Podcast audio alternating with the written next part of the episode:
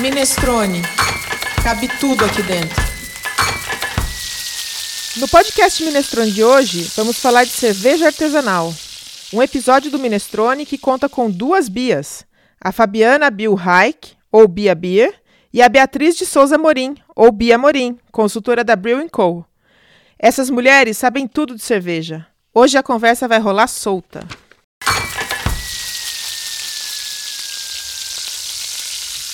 Bem-vindos, queridos ouvintes do podcast Minestrone. O Minestrone é uma plataforma sobre todo tipo de assunto relacionado à gastronomia. No Minestrone cabe tudo e por isso o assunto do nosso podcast de hoje é cerveja artesanal. É essa bebida que vem qualitativamente substituindo as cervejas industrializadas e que já ocupa uma fatia significativa do mercado, ao ponto de dar um chacoalhão nas grandes marcas que estão mudando seus posicionamentos frente ao consumidor. Eu sou a Cláudia Violi, sou jornalista e sou cozinheira. É uma satisfação apresentar o podcast Minestrone, que é parte do minestrone.com.br, uma plataforma na qual tudo que se refere a comida e bebida é tema a ser conversado. Para gravar esse episódio do Minestrone, estão comigo duas mulheres que representam uma nova mentalidade sobre a produção e o consumo de cervejas no Brasil e no mundo.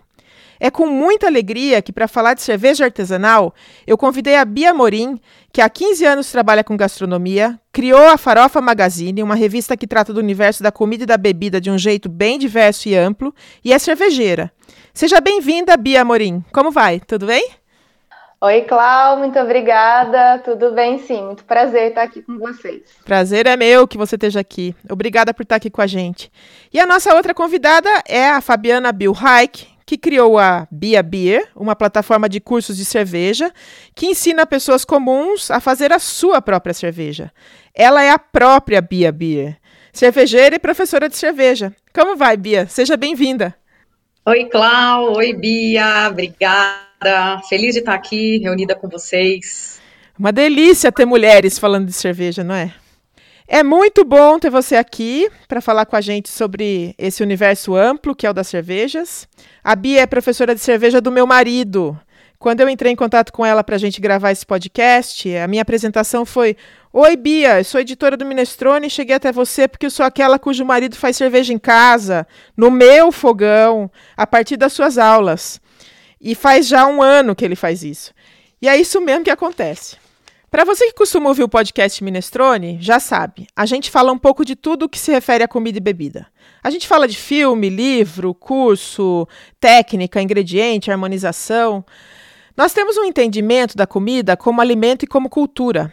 E, portanto, trazer para essa roda assuntos que às vezes a gente nem percebia que envolvem as nossas escolhas alimentares é um papel que a equipe do Minestrone assumiu. Eu estou falando isso porque aparentemente cerveja é uma bebida do universo masculino. E, no entanto, são duas mulheres que estão aqui hoje e elas não só bebem cerveja, mas ensinam como fazer e conhecem muito o mercado. O episódio de hoje é sobre cerveja artesanal, como eu já disse, e para conversar desse assunto, partindo de uma compreensão comum para todos os ouvintes, eu vou dar alguns dados do mercado. Em abril de 2020, a Você SA publicou que de 2008 a 2018, o número de cervejarias artesanais saltou de 70 para 900 no Brasil.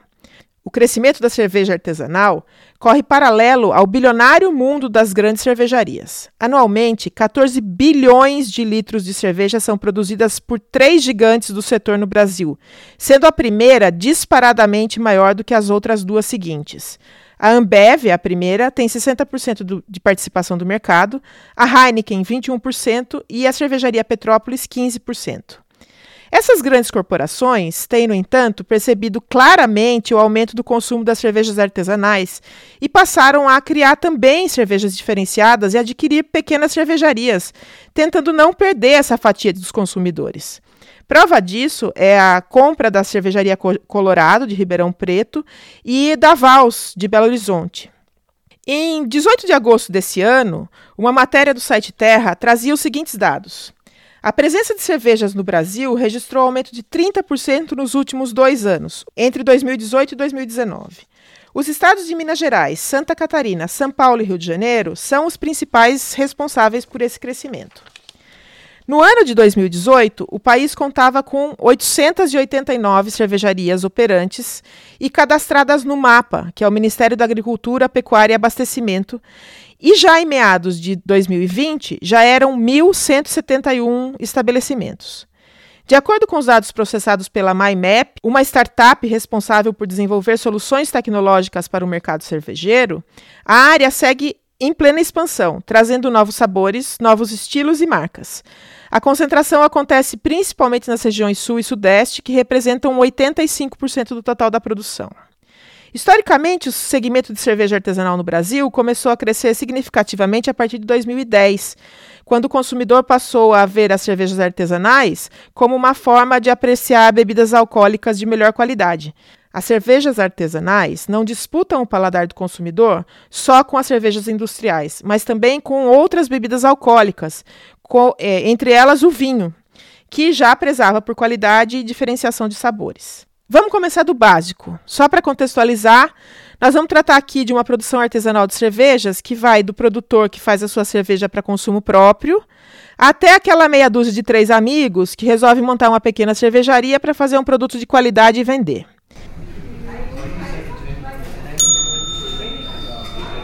Então, Bia Beer.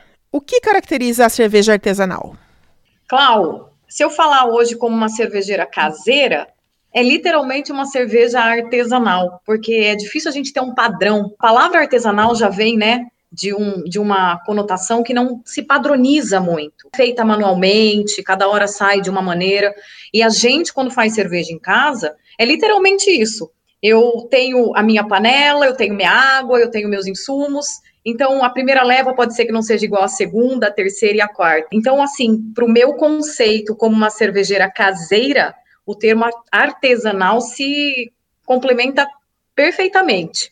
Mas eu também não acho que a cerveja artesanal, numa grande escala, feita numa indústria que já tem um padrão, possa ser chamada de cerveja artesanal. Talvez cerveja especial, uma cerveja premium. É, eu acho que o conceito artesanal ele está muito ligado ao não padrão, feito manualmente, em escalas pequenas.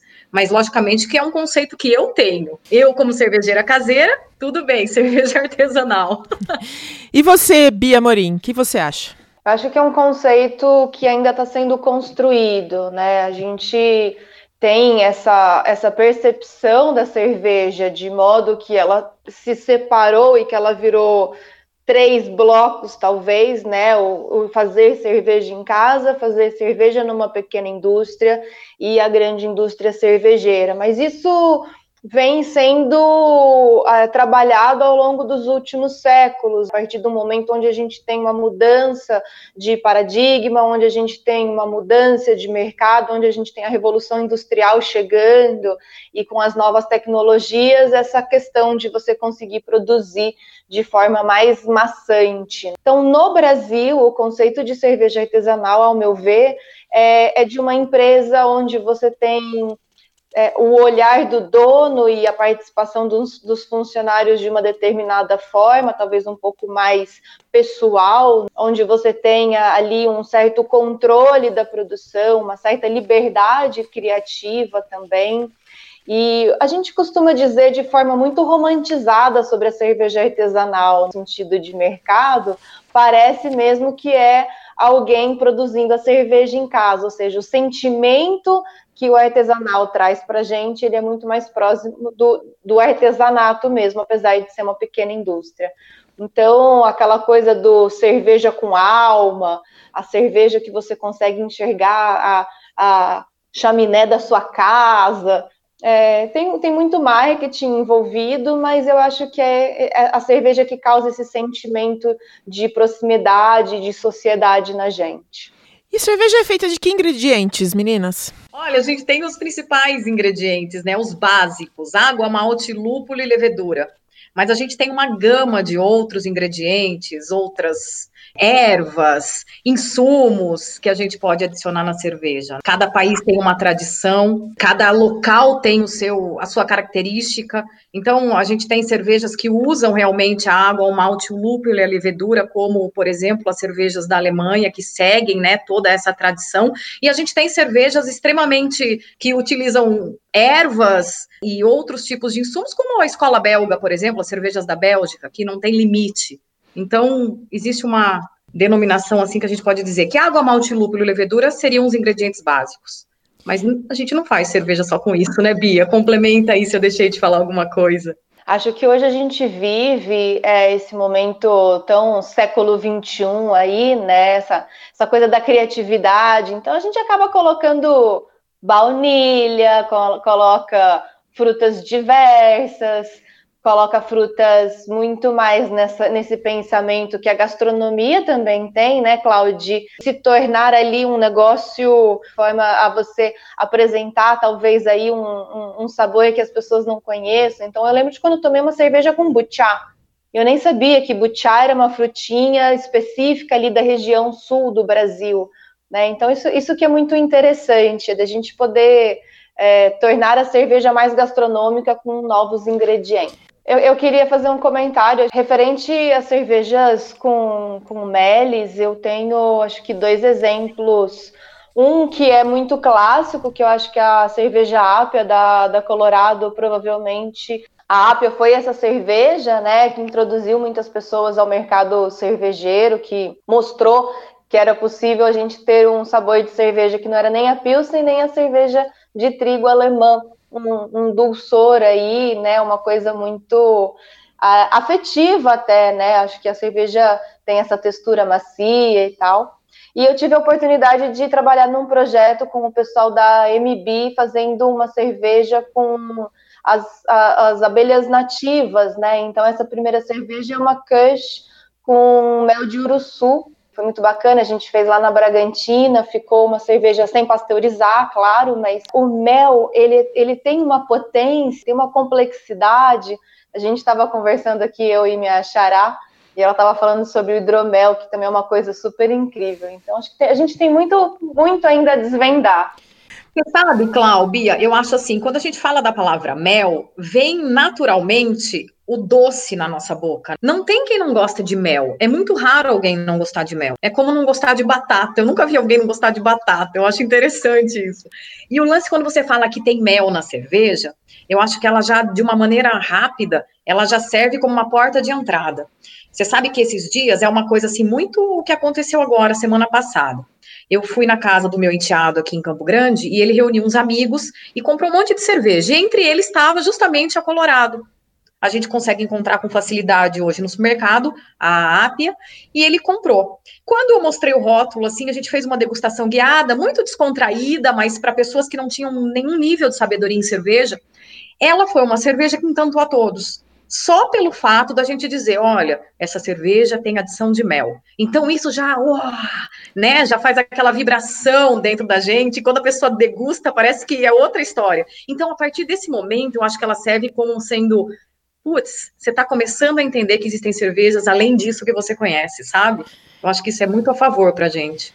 A gente estava falando antes sobre insumos, né, de cerveja. Aqui no Brasil, a gente é, tem plantação desses desses insumos que a gente precisa para fazer cerveja, da cevada, do lúpulo, ou é tudo importado? Como é que é esse mercado hoje?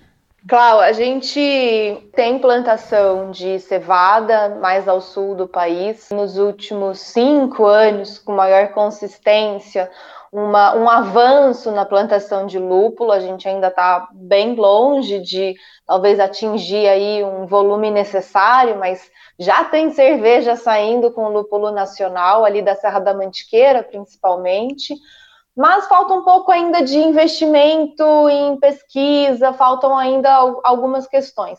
Levedura brasileira também é a mesma coisa, a gente ainda usa bastante levedura importada, mas já existem uma coisa ou outra ali surgindo com levedura. E aí, por isso que os adjuntos também fazem parte de uma importância sensorial para que a gente consiga trazer é, com outros ingredientes essa nacionalização do gosto. Então, por isso que quando a gente fala de uma Catarina Sour, pode ser que o trigo seja importado, a levedura seja importada, o lúpulo seja importado, mas daí você adicionou goiaba, mas aí você adicionou algum outro elemento, como um mel, alguma outra coisa que seja brasileira, né? E para produzir cerveja precisa ter um equipamento assim muito sofisticado. A Bia Beer dá aula para o meu marido e ele comprou um mundo de coisas lá em casa para fazer cerveja. Para produzir cerveja precisa de tudo isso? Ô, Clau, é daqui a pouco você vai mandar eu embora da entrevista podcast Minestrone, porque o Silas gastou muito dinheiro com os equipamentos cervejeiros. Que nada, ele faz cerveja, eu bebo, então tá tudo certo. Olha aí, que, que vantagem. Olha só, na verdade, é que a gente, cervejeiro caseiro, quando começa a fazer cerveja, a gente sempre quer ir aprimorando os equipamentos, né? É meio que natural. Mas com uma simples panela e um fogão de casa, você consegue fazer cerveja. Porque a cerveja, o processo em si de equipamento, ele pode ser muito simples. É, é natural, conforme a gente vai aprendendo a, a entender o processo, as etapas de produção, a querer, então, usar ferramentas que vão ajudar a gente a poder aprimorar ainda mais o produto final, né? Então, no começo você tem uma panela e você tem um bag para puxar o grão. Depois você fala, ah, não, acho que eu vou comprar duas panelas. Aí você compra duas. Aí, ah, não, agora eu vou comprar um densímetro para poder medir a densidade. Aí você compra o densímetro. Ah, agora eu vou comprar o fermentador e o maturador. Ah, vou pôr um controlador de temperatura. Vou pegar uma, uma geladeira também só para fermentar ela e não atrapalhar mais a geladeira da minha mulher. Aliás, eu comecei a fazer cerveja em casa com uma espagueteira de 5 litros. Só que o trabalho é o mesmo, você fazer 5 e fazer 20, fazer 40. Vocês podem contar para o ouvinte do Minestrone como é que se faz cerveja? Quais são as, as etapas, assim, que precisa se seguir? Quanto tempo demora? Etapa base. Primeiro, moagem do grão. Vamos moer o grão para liberar o amido que ele tem dentro, e é desse amido que a gente vai então fazer o processo de transformação em açúcares através da mostura. Então, primeiro moe o grão, coloca numa panela o grão com a água numa temperatura controlada, transforma-se todo esse açúcar, todo esse amido em açúcares, né? O amido é uma cadeia muito grande de moléculas, então a gente vai fazer o processo de sacarificação, que a gente chama, transformando em açúcares menores, para que depois, então, a levedura consiga consumir. Depois que a gente transformou todo em açúcares que a levedura consegue consumir, a gente vai ferver e vai lupular, ou seja, colocar o lúpulo para que possa equilibrar então esse dulçor do malte com o lúpulo que tem o amargor e o aroma, que é o responsável então para dar toda é, esse sabor e esse equilíbrio na cerveja final. Depois a gente faz o resfriamento, fermenta, matura e carbonata. Fermentar, mais ou menos sete dias. Maturar, são mais ou menos dez dias. Estou falando na produção de cerveja em casa.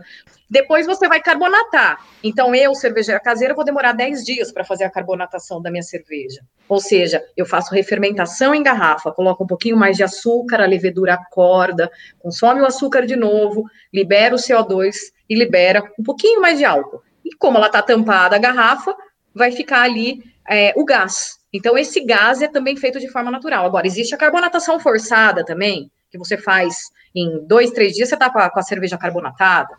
Vamos colocar aí 20, 26, 27 dias para fazer uma cerveja em casa. Antes que isso, pode fazer. Existem alguns tipos de leveduras, por exemplo, que fazem cerveja em sete dias. Quatro luas. Posso falar quatro luas? É, pode ser. e que a lua esteja cheia, porque de copo vazio ninguém merece. Vocês falaram sobre estilos de cerveja. Vocês poderiam contar para gente quais são os principais estilos que existem? Clau, a classificação de cervejas por estilo, ela é relativamente nova, né? Agora, aí por volta da década de 80, né? 1980. Os estilos, eles já eram feitos, mas eles eram simplesmente receitas de cerveja. A partir de um jornalista inglês chamado Michael Jackson, ele começou a categorizar as cervejas e olhar as, as, cervejas como escolas cervejeiras, que é o que a gente estava comentando aqui. Por conta do trabalho desse jornalista que organizou as cervejas dessa forma, um outro americano chamado Fred Eckford, ele acaba criando o que é chamado de estilos cervejeiros. E o que é interessante nos estilos cervejeiros é que, primeiro, a gente separa em famílias, né? Ou seja, as famílias das cervejas lagers, a família das cervejas ales e, as e a família das cervejas selvagens, né? Das lambics e gueses e afins. As duas grandes famílias que a gente separa por conta do tipo de levedura que a gente vai usar são as que a gente mais conhece. Então, estilo que todo mundo conhece de cerveja da família Lager é a cerveja Pilsen. Um estilo de cerveja que todo mundo conhece como a India Pale Ale, que é a famosa IPA ou IPA, é uma da família Ale, como o próprio nome dela já diz. Tem aí dois principais guias de estilos no mundo, que um é o BJCP e o outro é o BA, um mais usado pelos caseiros, o outro mais usado pela indústria, onde tem aí por volta de 160, 170 estilos catalogados de cerveja. Acho que a Bia deve concordar comigo que quando ela que faz cerveja, eu não faço cerveja, eu só bebo, quando ela vai fazer uma cerveja, se ela já escolhe pelo estilo, ela já tem um caminho é, que ela segue. Quando a gente vai julgar uma cerveja num campeonato, por exemplo, eu, quando estou na mesa, eu consigo, com esses parâmetros que definem o estilo, entender se aquela entrega foi é, feita de maneira satisfatória ou não. Bela aula, hein? É, maravilhoso, perfeito. Eu vou complementar um pouquinho a Bia. Esse lance de guia de estilos é super importante para quem faz cerveja em casa. É, a Bia citou realmente o BJCP e o BA. Eu, particularmente, tenho o BJCP como meu índice. Então, supondo que eu vou fazer uma cerveja stout. Então, eu vou lá, estudo o, o guia BJCP, vejo quais são os maltes utilizados para que ela depois me me, me traga os sabores e os aromas desejados, entende? Então não adianta eu usar um grão que não tem a ver com, com a cerveja stout, que eu não vou conseguir chegar nesse estilo. Ah, Bia, tá errado fazer cerveja sem estilo? Não, você pode fazer. A imaginação não tem limite. Mas para um concurso, por exemplo, que vai ter uma Bia Amorim como jurada, ela vai buscar o café ali, o chocolate, o, o, o, chocolate meio amargo, o cacau, e se eu não colocar isso, pode ser que eu seja desclassificada, então, num concurso. Então, a importância de um guia é para que a gente consiga padronizar e falar a mesma língua, criando assim o estilo, né? Em termos de financeiros, é caro produzir cerveja? É, a semana passada saiu uma, uma nota é, no meio do, dos gastrônomos, falando que só é, produz cerveja própria brancos de classe média alta. É verdade? Com relação a produzir cerveja, é muito, eu tenho muitos alunos que falam assim: ah, Bia, eu vou começar a fazer cerveja em casa que vai sair mais barato, porque eu bebo muito. Não, não é verdade. É, você produzir cerveja em casa não é nada barato. Não é um hobby barato. Você vai ter que ter investimento em equipamento, você vai ter que comprar os insumos. Quando a gente produz em casa, a gente compra em quantidades muito pequenas. Por exemplo, se você vai produzir 5 litros de cerveja, você compra um quilo e meio, dois quilos de malte, olha lá. Você vai comprar dois, três gramas de lúpulo. Então você paga muito caro, você está comprando pouquinho, diferente de um cara que vai lá e compra 50 quilos, 100 quilos, 200 quilos de malte um quilo de lúpulo, é totalmente diferente. Então, não é mais barato fazer cerveja em casa, porque eu bebo muito. Isso é uma lenda urbana. A verdade é que a gente é, paga muito mais caro, mas porque a gente gosta de fazer, então. E com relação à questão que você disse sobre o público, realmente, eu acho que a gente tem um público muito elitizado da cerveja. A gente tem que desmistificar isso daí. A gente tem que fazer com que a cerveja atinja todas as classes sociais. Hoje todo mundo toma Skol, Brahma, porque é mais barato, porque produz em grande escala, porque eles têm muito menos imposto. Agora, por que, que ninguém tem acesso a uma, uma cerveja bem artesanal lá do bairro da cidade? Porque ele vai gastar muito mais grana com imposto, ele vai ter muito menos insumo para comprar, porque a leva dele é, melhor, é menor, então vai ser mais caro para o produtor final, para o consumidor final. Então, tudo isso tem a ver. A gente precisa achar, talvez, uma maneira de baixar esses, esses, esses valores para o mercado. Eu acho que o cervejeiro caseiro, não procurando é, olhar só o meu lado dos cervejeiros caseiros em si, mas eu acho que eles têm uma, um grande papel nessa história. Porque o cervejeiro caseiro, ele produz na casa dele, ele faz com que as famílias é, vão, vão, vão experimentando e todo mundo vai gostando, aí a pessoa já começa a entender que existem outros sabores além da Brahma Skol, não, não desmerecendo a Brahma Skol, tá? Eu tô dizendo uma, uma cerveja mainstream que a gente encontra no mercado, mas aí você começa a, a mostrar outros sabores para os familiares e eles vão se encantando, entendeu? Por que, que as pessoas se afeiçoam tanto à cerveja?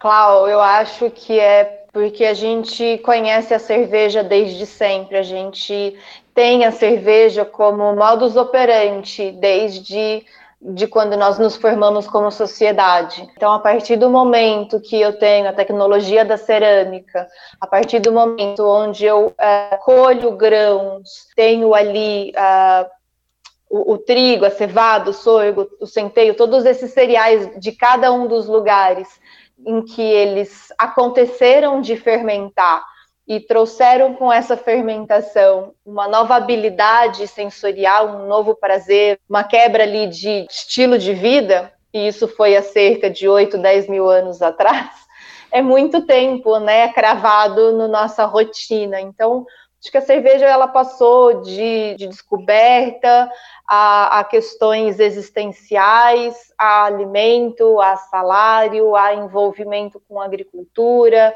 São tantas as coisas que a cerveja foi traçando junto com a história da sociedade que você entra num bar e você pede uma cerveja e você nem sequer sabe quais são os ingredientes, que você nem sequer sabe como é que o álcool chegou ali.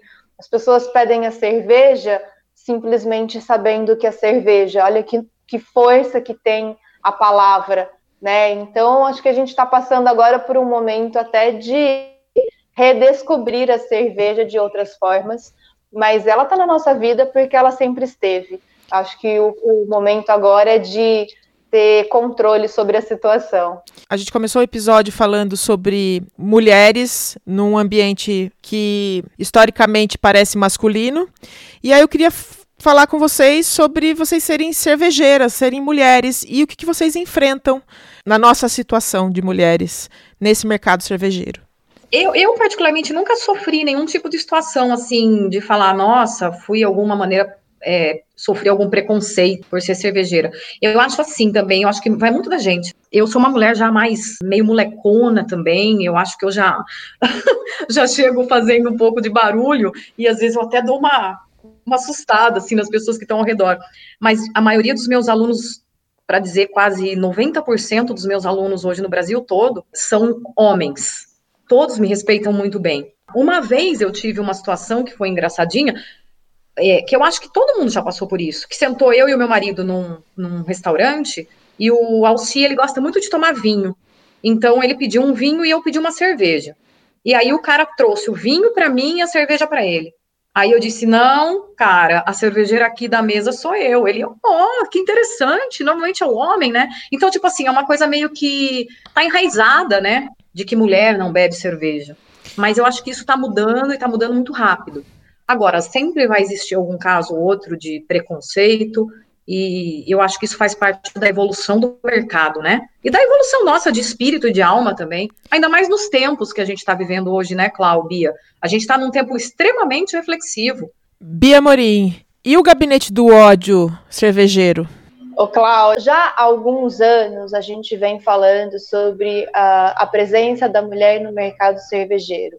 Enfim, eu acho que a gente vive hoje um mundo onde a mulher ela tem lutado para estar onde ela quiser estar. Foi o que a Bia comentou, a gente ainda tem alguns rituais antigos, arcaicos, de achar que a mulher não vai querer uma cerveja amarga, ou que ela não vai querer uma cerveja mais extrema, porque ainda existe a figura de que a mulher é um ser delicado, de porcelana.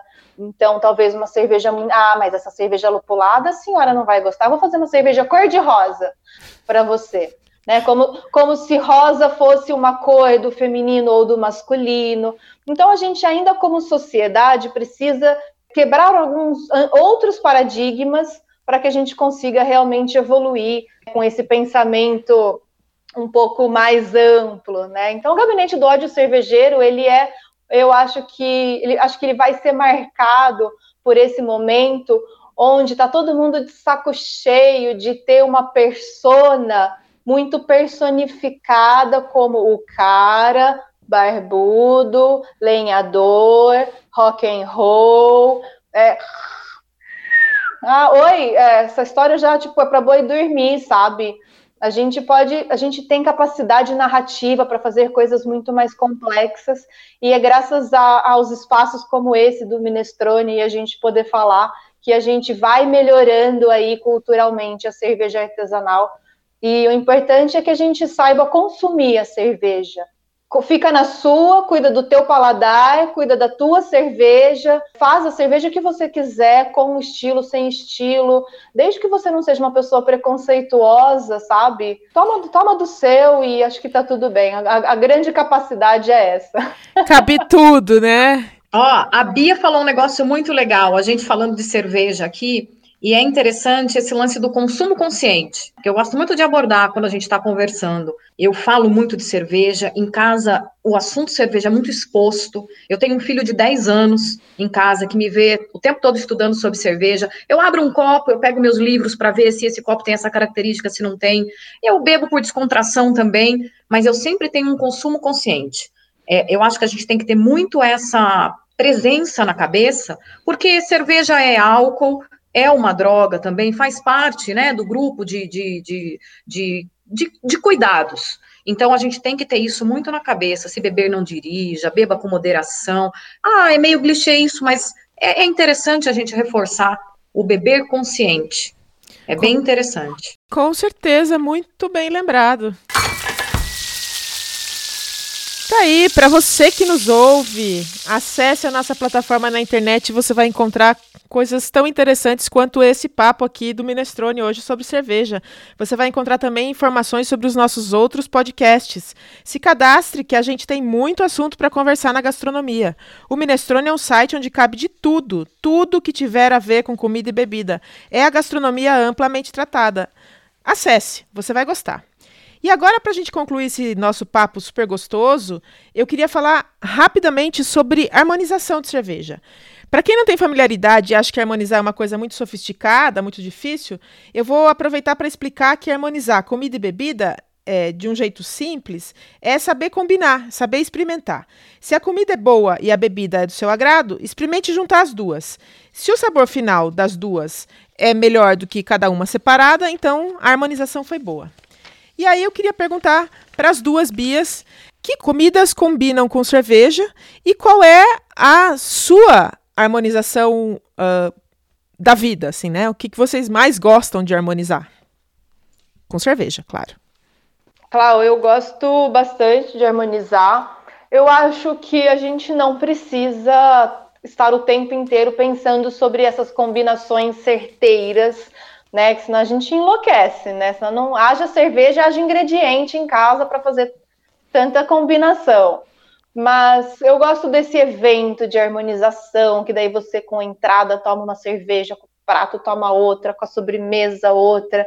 É, mas eu, eu, assim, tem umas coisas meio tontas, sabe? Eu amo sopa de cebola, aquela a la lyonnaise, e eu gosto de tomar com cerveja ou brown ale ou stout. E gosto do básico, assim, sorvete de baunilha ou esse toque da baunilha como um creme brulee ou um pudim ou alguma coisa, também com cervejas maltadas e, e potentes também, porque o açúcar ali quase, quase sempre é um vilão na harmonização. Você resumiu bem na entrada, que é tipo coisas que talvez fiquem melhor do que sozinhas, né? Antes tudo bem que antes uma cerveja só do que uma harmonização ruim, né? Mas quando dá certo é interessante. Tem coisas que são clássicas, né? Como uma crick lambic e uma cheesecake, por exemplo, ou um bolinho de bacalhau com uma vitibia também. É, clássico é clássico. Ô Bia, você falou que gosta de evento, mas é verdade, né? Esse lance da gente ter a experiência fala mais por mil palavras. Se você tiver com uma cerveja muito gostosa, e com umas companhias maravilhosas, aquela cerveja vai ser a mais gostosa daquele tempo. Agora, você pode estar com a cerveja mais gostosa e com uma companhia muito chata do seu lado, a cerveja vai ser a pior cerveja do mundo. Então é o momento, é o lugar onde você está, é o clima, é a tua é, tua alma, faz tudo, tudo isso faz parte da harmonização e se a cerveja vai ser boa ou não. É como a comida, Clau. Quando você está bem, você faz comidas gostosas. Quando você está mal, você erra no sal, erra no açúcar, sai alguma coisa errada. Eu acho que a gente passa toda a nossa sensação para o que a gente vai fazer, né? E agora, para a gente fechar o nosso papo, em todos os podcasts Minestrone, nós pedimos para quem participa do podcast trazer uma dica de gastronomia. Pode ser qualquer coisa, pode ser livro, filme, é, uma feira, um curso. Não precisa ser necessariamente sobre o assunto do podcast, pode ser qualquer outra coisa. Então, Bia Morim, pode começar? Ah, eu trouxe uma dica que eu peguei como dica também, eu estou apaixonada pelo, pelo livro.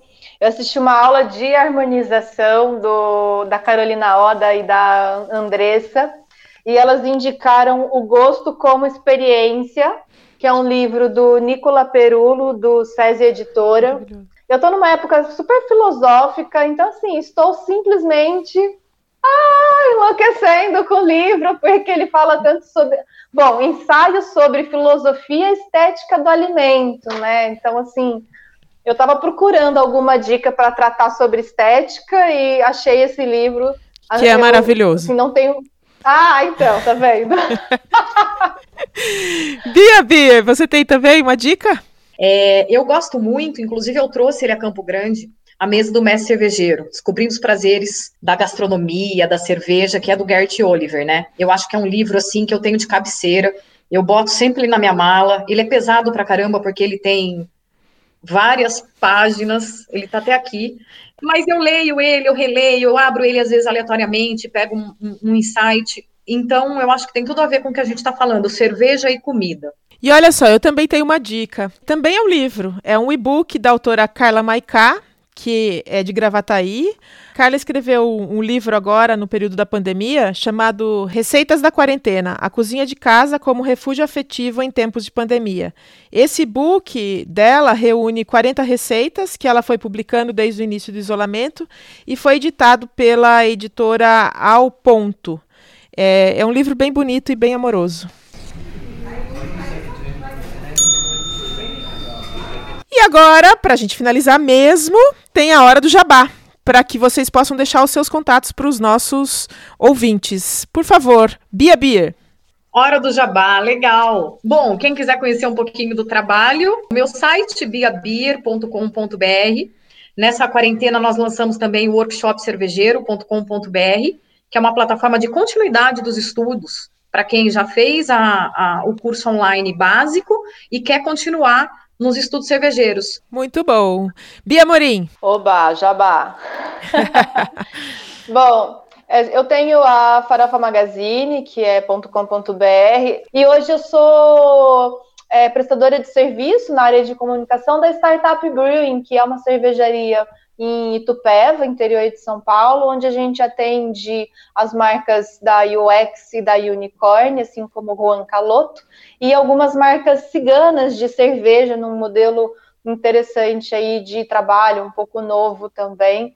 E é um desafio aí lançar cerveja quase toda semana, falar sobre cerveja, criar conteúdo. Mas é isso. Quem tiver qualquer dúvida cervejeira, estou à disposição. E muito obrigada pelo convite de novo. Que prazer estar aqui com a minha xará mais uma vez, entre tantas as coisas que a gente fez junto. Clau, eu quero até pedir permissão para você, para agradecer você por ter convidado, mas quero agradecer muito a Bia, porque eu tenho uma pessoa que admiro demais nesse mercado cervejeiro, que é a Bia. Eu tenho a Bia como uma inspiração. E, Clau, muito obrigada pelo convite. Fico feliz demais de participar do teu podcast. Eu que adorei que vocês estão aqui comigo. Foi maravilhoso, gente. Ontem eu pensei muito se eu vinha fazer, porque eu estou sozinha apresentando o podcast hoje. Normalmente o podcast é apresentado por duas pessoas, mas não me arrependo em nenhum segundo de ter feito o podcast nesse momento com vocês. Foi maravilhoso. Muito obrigada mesmo. E a gente fica por aqui. Se você gostou do nosso podcast, divulgue para os amigos, deixe um comentário, envie um WhatsApp, pode ser um áudio. Entre lá no minestrone.com.br, pegue o nosso número disponível, entre no Facebook, Instagram, Twitter, LinkedIn. A gente está também no Pinterest. Muito obrigada a você que nos ouve por nos prestigiar. Agradeço também as nossas convidadas, Beatriz Amorim e Fabiana Reich. Foi mesmo um grande prazer gravar com vocês. Voltem outras vezes, porque no Minestrone cabe tudo. Até o próximo podcast Minestrone. Minestrone. Cabe tudo aqui dentro.